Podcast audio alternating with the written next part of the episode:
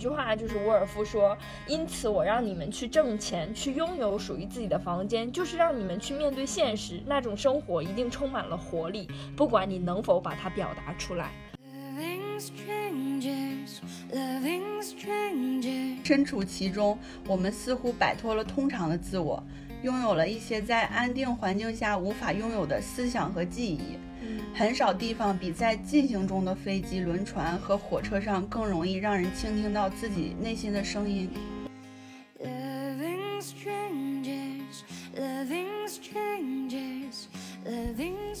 大家好，欢迎收听理想主义新一期的节目，我是安卓，我是黛西。嗯，这一期呢，我们想嗯说一个关于空间的话题，就是其实我俩之前也录了一期，但是听完觉得。不是很满意，然后这一次就来重新说这个。当时我们录的内容主要是关于居住空间，但是这一次呢，我是想把那个关注点从居住空间变成生活空间，因为我觉得生活空间是一个更大的概念。对，而且我们当时就是太局限于自己的这个住的地方，以及说我们对它的一个布置啊，以及。我们换房子这些，但实际上就是没有把这个内核讲出来。对，其实内核是关于空间和我们的一个关系。然后我突然又想，就是讲回这个，是因为也是一个比较巧的契机，就是那天我和我的男朋友在讨论畅想未来，就是我偶尔会畅想一下未来。然后我就说，如果以后我们两个一起有了一个比较大的房子，你会想有自己的房间吗？然后他说，你想有自己的房间吗？然后没等我说完，他说：“我知道你想有一个自己的书房，对吧？”嗯，我我就觉得还挺戳我的，就是我其实一直都特别想要一个自己的房间，但是我从来没有过自己的房间。就我小的时候是在那个农村，然后就是那种大通炕，嗯嗯嗯，然后就没有自己的房间。等到了初中，也是我跟我妈，就是我我们那个房子也是一个就是开间模式的一个。独立的房子就没有单独隔出来的一个，然后那个时候一直就没有自己独立的空间，是吧？对，就是那个时候对那个空间特别的向往。就是我小的时候会躲进那个衣柜里，就是那个装那个被子的柜子里，然后我就跟我妈说，还有跟我姥说，这就是我的房间啦，你们不要进来，就那样。哦。然后我想想那个时候的自己有一点心酸那天，然后我就想，我一直对这个自己的房间是特别渴求的。然后我我就又突然想到了，我当时大学的时候读了一本那个沃尔夫的书，叫《一个一间只只属于自己的房间》。对，然后我搜到了那本书，我就又去豆瓣看了一下，我当时就是。想回忆一下嘛，然后我就搜到了一个网友的书评，我觉得他写的特别好，就是我真实的感受。然后我还私信问了他，我可不可以就是在别的地方读出来，但是他没有回复。但我觉得既然他是发在公共空间的内容，就是我读出来应该是没有关系的。可以的，可以。对我给大家读一下。我从来不曾有一间自己的房间，而有一间自己的房间却一直是我从懂事起就梦想的事情。我出生在东北农村，小时候家里住的是土炕，一大家子人都睡在一张炕上。后来妈妈赶时髦，不怕冬天里睡觉冻得哆嗦，家里拆了炕，装了床。她和爸爸睡床上，我和哥哥睡睡在另一间房间的炕上。从小我就一直和哥哥生活在一起，和他一起长大。吃在一起，睡在一起，因为他，我几乎从未独自做过什么事情。从懂事开始，大概二三年级，我开始有了自我意识。我看很多读本、课文、作文书，我想要有一个独立的空间，做自己的事情。可是我和哥哥生活在一起，这几乎是不可能实现的事情。我渴望的强烈，我找来家里闲置不用的窗帘和床单，费尽九牛二虎之力把它挂在棚顶，从炕的南头到北头。这还不算完，我不想让任任何人看见我的生活，我要把四周全挡上。当然，我一个一米的小姑娘挂的窗帘，不过坚挺了一个小时，就自动脱落了。可就让我一个人坐在这四周封闭的环境里坐一个小时，我已经觉得足够了。在东北农村，没有一个女孩会有自己的房间，都是一家人睡在一张炕上。然后他后面也写了很多，他又说他去那个吉林一个亲戚家，嗯，然后当时就是有自己的一个房间客房，然后他就觉得我一个人睡在里面，那种感觉像一个公主生活在梦幻的世界。最主要的是我有一个自己的空间，我笑，我生气，我做鬼脸都没人看见。直到现在，我对蚊帐都有别样的情感。前两天看《情人》时，女主人公的寄宿学校宿舍里一排排的床都用蚊帐遮挡着，虽然一个房间里住了几十个人，但因为有了蚊帐，每个人都有自己私密的空间。嗯，就是他这一段包括。说他长在农村，所以一直没有那个房间，但是开始有自己的意识的时候，渴望自己的房间，我都觉得和我的那个经历特别像。嗯，这这个听着还挺感动的，说实话，就是确实，我觉得就是在一个阶段之后吧，就特别希望能有自己的空间嘛。对，而确实就是东北那边的，一方面是人情文化，另一方面就是就是我们小的时候那个环境，我觉得就是。我当时其实应该是九岁的时候，我才自己住的，嗯，然后但是但是我后来就有了妹妹，我当时实际上是有个独立的房间，但是就是那个门儿我是没有办法把它锁上的，当时的感觉就是我爸妈随时可能进来，嗯嗯，然后加上就是确实就东北的这种人情文化吧，就是让你会觉得你是没有办法就是。一直待在一个空间里的，而是说你随时有可能就是妈妈过来说，哎，吃饭了，然后什么邻居来串门啦，来叫叔叔阿姨呀什么的。嗯，我觉得这个人情文化有一方面，另一个我确实感觉东北的房子就是没有那么不会设计的那么大，因为我觉得北方比较冷嘛，它要供暖的话，你房子太大其实是一个比较没有效率的事情。我后来长大了去南方一些同学家里玩，我发现那个房子就是大的，就是 就是超级。大，就整个就是一个别墅，我就很羡慕，就觉得有很多房间。对，所以是后来就是你自己独立住了之后，才属于有了自己的房间，是吗？其实也不是，我觉得我到现在也还是从来没有过，因为到到了初中，就是我嗯。初中的时候是我爸在外打工，然后我和我妈妈，其其实他们就觉得，因为我们都是女的，就你不需要自己独立的房间。然后我那个时候就经常跟我妈说，我可不可以在房间里放一个帐篷？就是就是，其实那个时候我已经挺大了，但我总是会这样问。我觉得这个也挺无厘头的。现在想想，我说我想放一个帐篷，然后我就睡觉的时候进去睡。就是我就特别渴望那种密闭的空间。嗯。对，就是，而且像我现在了解到的你，你可能就是性格上也会有很多时候想要自己消化一些事情那种。对，我想自己待着。对 对，就是你还没有我这么喜欢和别人一起待着，你对这种应该渴望是更强烈的。对，因为之前就是黛西，呃，包括我其他的朋友也说，就是好像和我认识了很久，还没有去过我家里玩。对。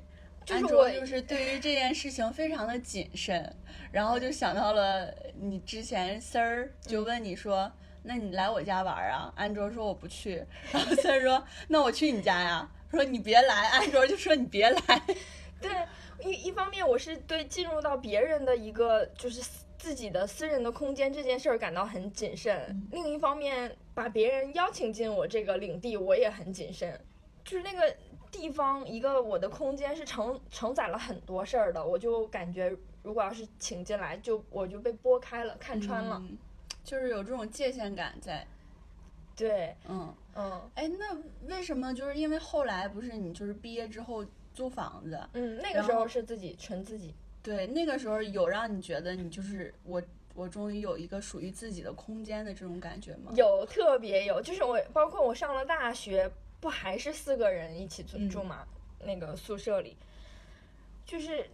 现在想想和舍友一起，其实有很多美好的回忆。但当时我还是很压抑，因为我就是觉得你回去永远有人在那里。嗯，我有些时候就是很想自己一个人，完完全全的自己一个人，没有人来问我，没有人来跟我说话，就想沉浸在自己的情绪里。但是你集体生活就很难有这样的时候。然后后来我在那个大学的时候，就是搞了床帘儿嘛，床帘儿这个东西也是一个很有安全感的东西。这这样的东西给人的安全感还挺足的。就小时候我也特别羡慕那种那个吊在顶的那个蚊帐，啊就是感觉那个东西就像公主房一样，嗯就特别羡慕。现在看看什么鬼，可能大家都不想在自己的房间里放蚊帐，但是当时就是对这种东西特别的向往。就工作了之后，是有一小段的时间是有自己的房间嘛，嗯就是我在大连工作的那段时间，是我自己租了一个整租，啊，独立的公寓对吧？对，嗯。然后，但是到了北京来，这个我觉得又被打破了，因为北京太贵了，我整租不起了。对。我就是那个合租嘛，就是通过各种中介，然后我我还是觉得会很不方便。嗯嗯嗯，就像我现在这个空间，嗯。虽然说就是我基本上也算是独立了，因为我现在租的是一个 loft 的下边嘛，嗯然后下边这个实际上跟上面上面是有两个人住，但是我们之之间实际上是没有共用空间的。对，但是但是就是呃，就像厨房和卫生间，我房间里都有，只是 share 一个楼梯间这样的一个，嗯嗯，我都会觉得就是它不是完全属于我，对，就会稍微有那么一点点感觉不是很方便。是的，因为一个属于你的空间，你一进来就会杀档，你整个人就是完全放松。对，但是只要有别人在，你在那个空间里就嗯不是你自己，你还要展示就是对外的人格嘛。是那那现在就是因为你跟男朋友住一起嘛，嗯，然后你也会有这种感觉吗？我会有啊，我还嗯是会觉得说，就是虽然我和男朋友是很。已经这个关系是很亲密的关系，但我们两个还是不同的人。嗯我我觉得不同的人之间就是两个独立的个体，每一个个体都需要一点他的空间。就是当时我记得看说，很多男就是中年男子，就是结了婚的男人，嗯下了班之后会在车里头待一会儿。嗯 我觉得那个就是他的空间。嗯然后很多妈妈们就是在打扫卫生间的时候，他会在卫生间里待一会儿，那就是一个妈妈的空间。就是每个人其实，在成长的过程中，都会去不停的找那样一个空间。嗯，就是在这个空间里，可能你的自我是最完整的。对，就就是因为你在面对任何一个其他人的时候，你的这个不管是你的表现啊、你的发言，还有你的状态，都是受受这个另外的一个人所影响的。对，我觉得一定程度上，你只要是在面对一个其他的人、另外的人，你都是戴着一定程度的面具的。你可能是涂了口红，你可能是涂了眼影，但是只有当你自己面对你自己的时候，这一切才是卸下来的。是，就是忽然让我想到那个前段时间看那个徐志远采访，就是在十三幺上采访陈冲，就有一句特别被大家广泛流传的话，就说是，呃，最好的事情都是一个人的时候发生的。对，那个好事儿并不一定是真的好事儿，就是一种情绪，然后那个情绪就让你瞬间升华了。对，就像那个上一次在咱们在那个圣诞特辑里头，你说那个《万》那个电影很适合一个人看，嗯，是是，可能就两个人看的感觉就完全不一样了。你嗯自己一个人的时候是很沉浸的，嗯，还其实最近我也有在跟安卓说，哦，像我们特辑的时候也说，我找到了一种自己就是比较自如的状态。嗯，然后这个就是跟我现在住的一个空间肯定也是有关系的，对，因为现在就是冬天之后，我这屋的采光就会比较好，嗯，就是早晨十点我睁开眼睛，那个第一束阳光就是会洒向我的这个衣架那块儿，嗯。然后直到下午它就会越来越充足的阳光，然后这个时候呢，我就是会在吃完这个一个早午早午餐，下午的大概一点到四点之间。呃，就是特别想要独自享受这个时光和这个阳光，所以我就是有那么两个周末，我是把手机放成勿扰模式，然后就是一个人在阳光下看书。大家一直在说看书看书，其实我是最近才找到一种就是真正阅读的状态。嗯嗯，我觉得阅读啊和看电影啊这些都是需要一个状态的。对，这种状态就是说，你在这一个时间里，你是希望世界上没有任何事情能够来找到你或者打扰到你的。就想屏蔽一切干扰。对，你就完全想要在那个就是书的这个作者的这个情绪里，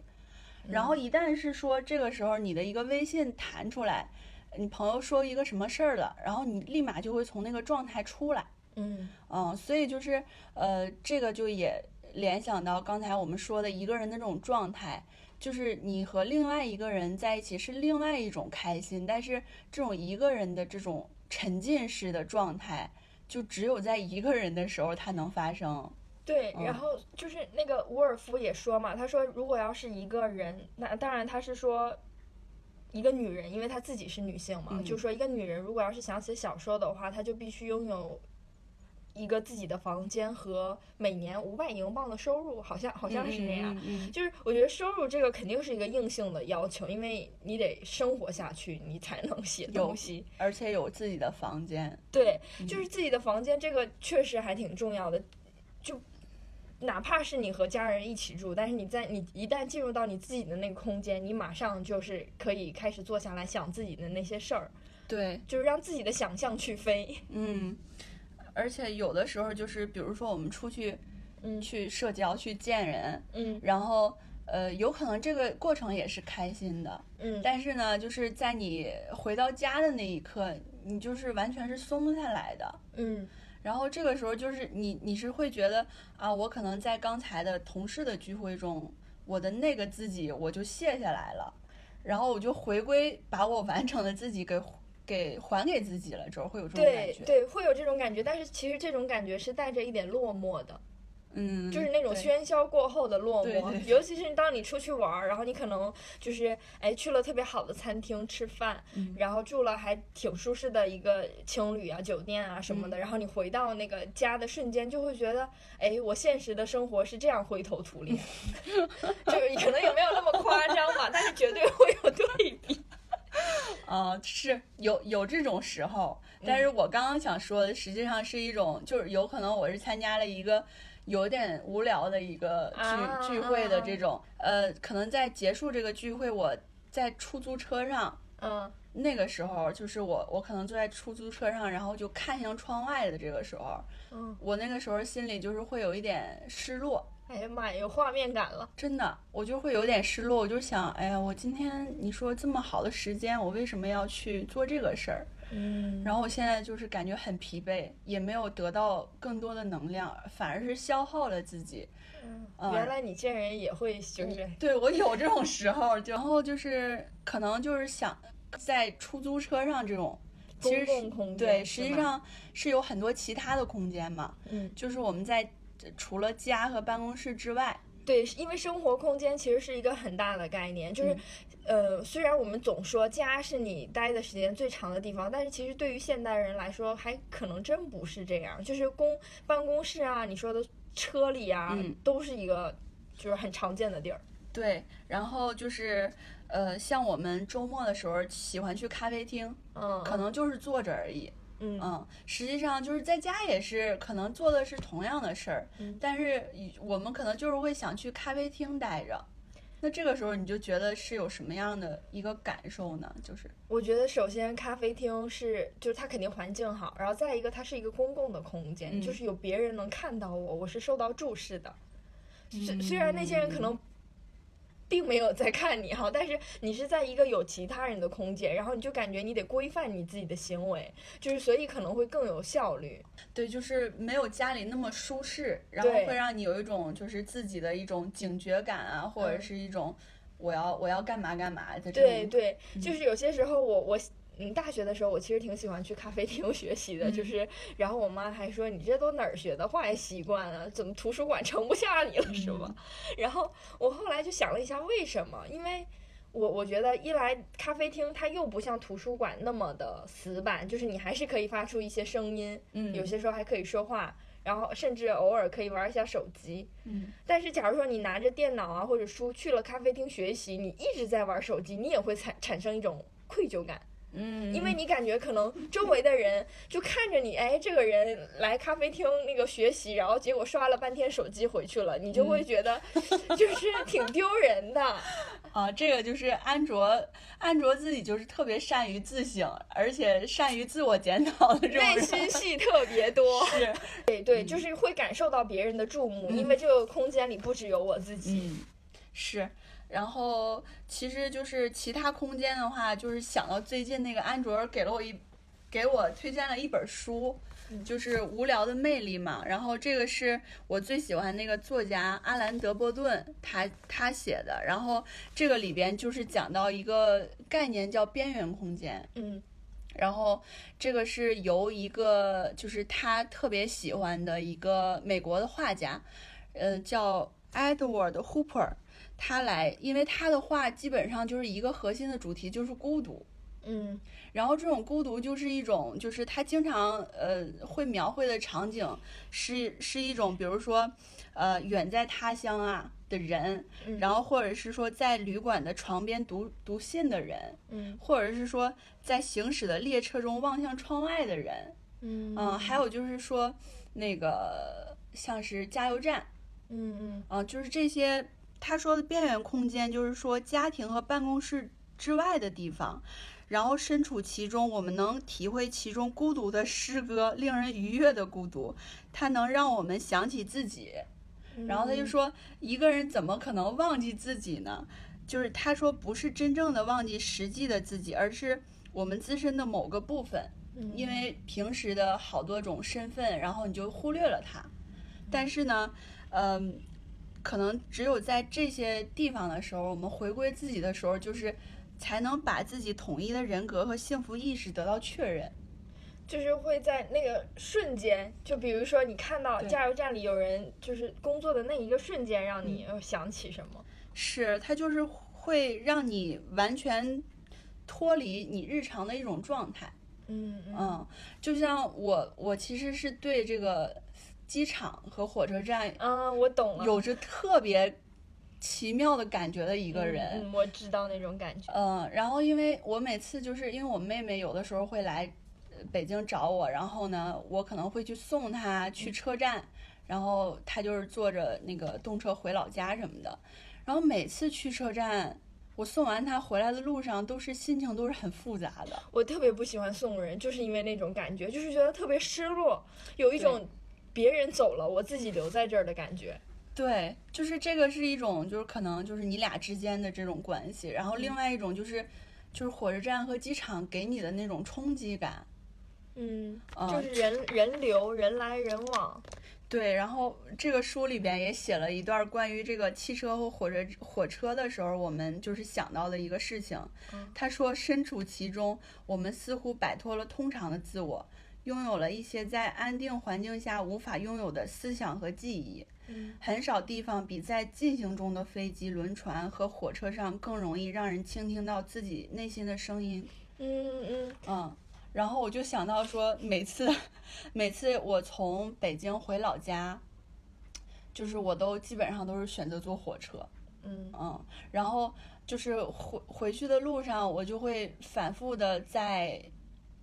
就是这个时候其实也是在找寻一个自己的空间的一个一个状态。嗯我通常有的时候就会带一本书什么的，或者就是我在车上就会翻以前的好多照片儿。啊这个就是我平时基本上不会做这件事儿，因为就是在日常的生活中嘛。但是我就是唯独在回去的火车上，我就会看以前的照片儿，或者看我上学的时候写的 QQ 空间的日志，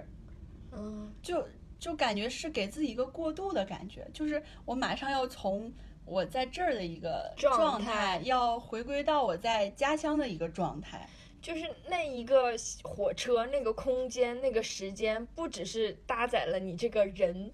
你这个就是身体，还搭载了你的想法，对，就是运输了你的想法。是，因为嗯我平时真的，平时就是我们在这个生活在这个环境中，就会就不会说那么刻刻意的或者去想起很多以前的事情嘛。对，因为你平时这个活动空间就是你上班到公司这个空间，然后在家，就是你在不同的空间里，其实感觉像是被追着走，对，就是有一种惯性。嗯，但是，比如说你现在要回到老家，就是一个很大的空间的改变嘛，嗯嗯然后你就得脱离现在的这个惯性，然后再回到那个老家那个空间感去。是，所以我在这个一路上就是有一种，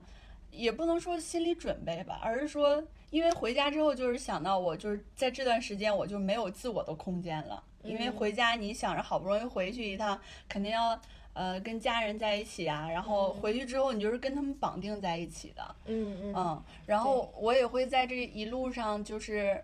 想到我我一点点是怎么走到我现在的生活的，嗯。啊，就是会想很多很多事情，甚至是说想起以前的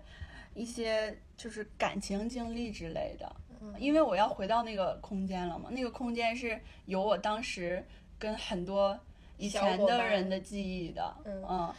就是这么说，其实家乡本身就是一个很大的空间，就是那个省、那个市、那个城市，是，嗯，东北这个空间就本身就是挺有吞噬性的感觉，对对，是的。然后就是我也会在火车上有可能跟以前的朋友联系，嗯嗯，就是就是那个时候情绪就会很充沛，就会想起很多以前的事儿，嗯甚至说有的时候就是。在在火车上可能聊聊聊起什么事情，可能当时发生一些事情，我就会很想哭，嗯。嗯，然后这个是回去的时候，其实我从家里回到北京这个路上也是也是有非常多的想法的，嗯，尤其是就是去年疫情的时候，嗯，呃，那个时候就是其实家里不太希望我走嘛，但是那个时候已经就是我觉得也也该回来，虽然情况还是有一点不太乐观，但是就是还是觉得那我总要回到我以前的生活中，我总要去为我为我之后想要的生活再去努力一下嘛，嗯，但是家里人就是很不放心，然后呢，